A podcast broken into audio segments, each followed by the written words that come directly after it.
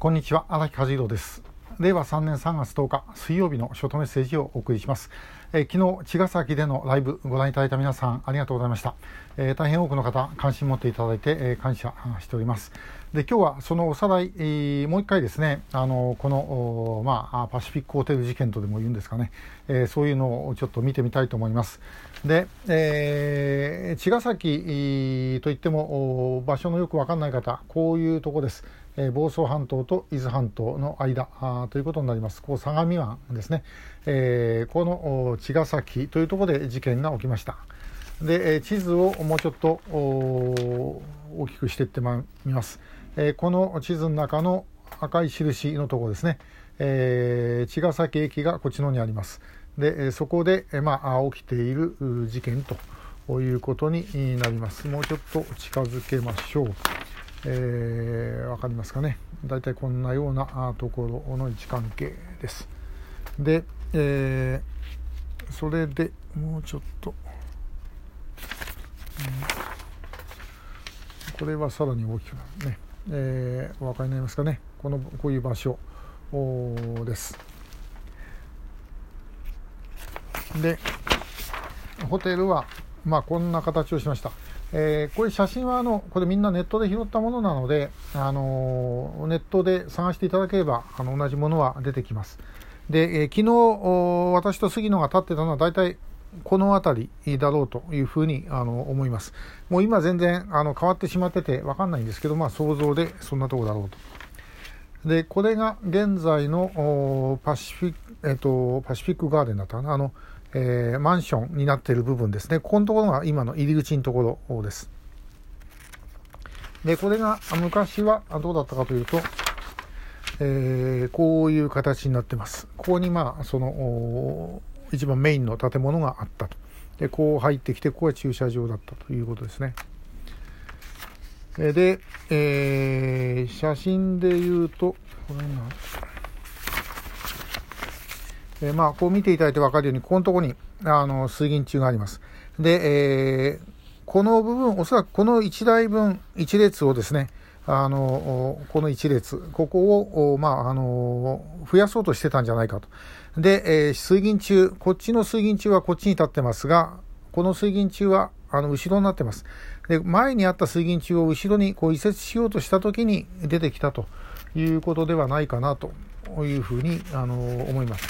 で、このパシフィックホテルというのは、あこうやって見て分かるようにですね、もう本当にですね、砂浜の中にポツンと立ってて、しかもでかい建物なんで、これもう目標としては最高の目標だったというふうに言えると思います。えー、ホテルの建物、こういう感じですね。まあ、当時は、まあ、ものすごいこう派手な有名人なんかがたくさん来てですね、えー、話題になったホテルで、えー、まあ、何しろサザンオールスターズの歌にも出てくるぐらいですから、まあ、そういう湘南の象徴だったと言えるんではないかで、設計した人もかなり有名なあの設計家だったというふうに聞いてます。で、えー、さて、で、ここで起きた事件なんですけども、まあ、どんなことが起きてるのかということで、ちょっと関係した えー、ものも含めて年表を見てみたいと思います。で、えー、無線機はこの時期ですね、神奈川県内で3つ発見されています。で昭和33年、1958年に鎌倉市七里ヶ浜の道路補修現場、これ、道路公団の補修現場ということなんで、おそらくあのこのマラソンじゃない、あの駅伝で走ってる134号線、えー、じゃないかと思うんですが、そこの道路現場の砂山から発見されたと。えそれからあ昭和35年、1960年の1月ですね、えー、金沢区、横浜市金沢区朝比奈町の市営焼却炉建設敷地、えー、から発見されるということです。で、翌年、えー、昭和36年にですね、えー、相次いで失踪が起きます。で、10月1日に逗子で、えー、藤昌司さん、それから11月1日に鎌倉市の材木座海岸で高松康晴さん、そして12月20日に、やはり材木座、これは海岸とは言えないんですけども、その近くでですね、岩佐虎夫さんが失踪すると。で、この時期もう一人、あの、学生が、この同じような場所で失踪しているという事件が相次いでいます。で、えーこの昭和41年、えー、1966年にパシフィックホテル、えー、茅ヶ崎は開業をします。で、えー、無線機の埋設はあの新聞の記事の中にあるんですが、おそらく1年ぐらい前ではないかと、えー、見つかったのが昭和43年の5月ですので、42年ぐらいに無線機が埋設をされた、のではないだろうかというふうに言われています。で、えー、5月20日に、あのまあ、5月、見つかったのは5月22日ですね。で、その2日前に、この近くと思われるんですが、藤沢市ということなんですけども、ここはあの藤沢の境にも近いところです。で、え、そこの遊歩道で、えー、ひき逃げされた男がいると。まあ、あの、犯人は捕まったらしいんですが、え、これは実は、あの、浜坂事件という工作員が検挙された事件の協力者、え、であったと。で、2日後に、え、この無線が見つかると。で、えー、作業員が見つけたんですが、作業員家に持って帰っちゃったそうで、で、それ一月ぐらい経ってから、あの、ホテルに届け出をするということをしたんだそうです。で、その後、県警が、まあ、知ってですね、これで結構大騒ぎになったと。で、パシフィックホテルの方は、あの、その後ですね、もう昭和45年には、あの、経営破綻して、えー、しまったと。で、え、まあい、いくつか、あの、まあ、人手にわたって、え、途中で、あの、横井秀樹というあの人物にも渡ったそうです。で、結局、1988年、昭和63年に廃業して、で、10年後に解体をすると。で、その間は、あの、廃墟として、えー、まあ結構有名な建物だったということですね。で、えー、これはまあ事件とは関係ありませんが、サザンオールスターズが、この、えー、パシフィックホテルをですね、あの題材にして、えー、作った歌、ホテルパシフィックというのは、えー、その2年後、ちょうど西暦2000年に、まあ、出ているということです。でこれが明らかになったのはあの調査会の特別調査班が、まあ、昔のですね新聞記事を、まあ、ずっと、まあ、地道に、えー、調べている中で、えー、見つかったものです。これはあの読売新聞の神奈川版、えー、で、えー、昭和44年の1月7日と8日、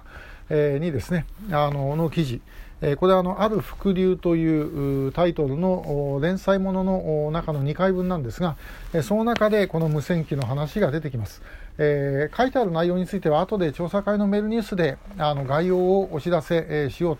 というふうにあの思っていますのでそちらをご関心ある方はあの読んでみてください。えー、まあ、ともかく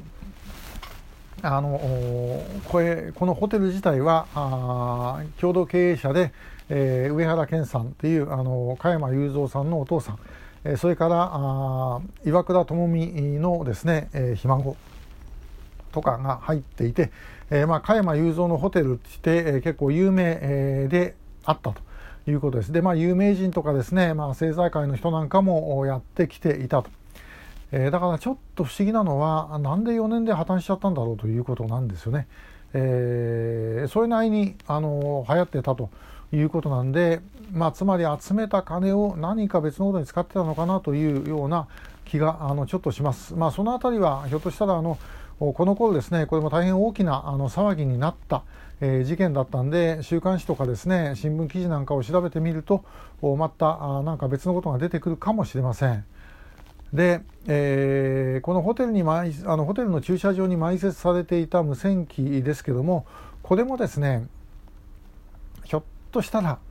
あのホテルの従業員の中に、えー、協力者とかですね工作員が紛れていた可能性はないんだろうかと、まあ、そうでないとですね外から上がってきて、えー、まあ、簡単になかなか埋めるっていうことはあのしにくかったんじゃないだろうかっていう感じが、まあ、私はします。ただこれも推測です。からあの間違いなく言えることはえー、このこのホテルはですね、まあ、この地域あのなんか高さ規制があるんだそうで、えー、当時、まあ、その高さ規制のかかるギリギリぐらいで作ったホテルだったようです。だからまあともかく、まあ、非常に目立つ。ホテルででこのホテルの敷地の中にあの無線機を埋めたっていうことはですねもうこれはもうおそらく99%もうあの海岸から上陸してそして持ってきたということに間違いないだろうと思います。まあ、持ってきたのかあるいは逆にですね持ち出そうとしたのかよく分かりませんが、えともかくこれがですねあの工作員の上陸と噛んでることはあまあほとんど間違いないでしょう。でそうでなければこの海のこんなところにですね、え埋める必要自体が私はないんじゃないかというふうに思います。まあ、あのそういう怪しいことが山ほどある事件です。で、えーまあ、ともかくあの上原健、えー、加山雄三、岩倉智美、そして、えー、場所は箱根駅伝のルートの近くで、えー、サザンオールスターズの歌ホテルパシフィックとかですねもうともかくその出てくるもうその名前だけでもかなりちょっと驚くようなことなんですがまあそういうふうにして、え、湘南でですねさまざま当時昭和40年代高度成長の時代に、まあ、あのいろんなレジャーだとかそういうことで、まあ、我々平和を謳歌してたわけなんですが、えー、それの時にこういうことが起きていたということはある意味で言うと日本という国の象徴なんじゃないかなという感じもしております。えー、まあ、あのまたこれも新しいこと分かったらあのこのショートメッセージでお話ししますけどもそんなことがあったんだということをもう一回ですね、えー、ご覧いただきたいと思います。もしあのまだ、えー、アーカイブご覧になってない方は昨日のあのライブのですね、えー、アーカイブをご覧いただければと思います、えー、今日もありがとうございました。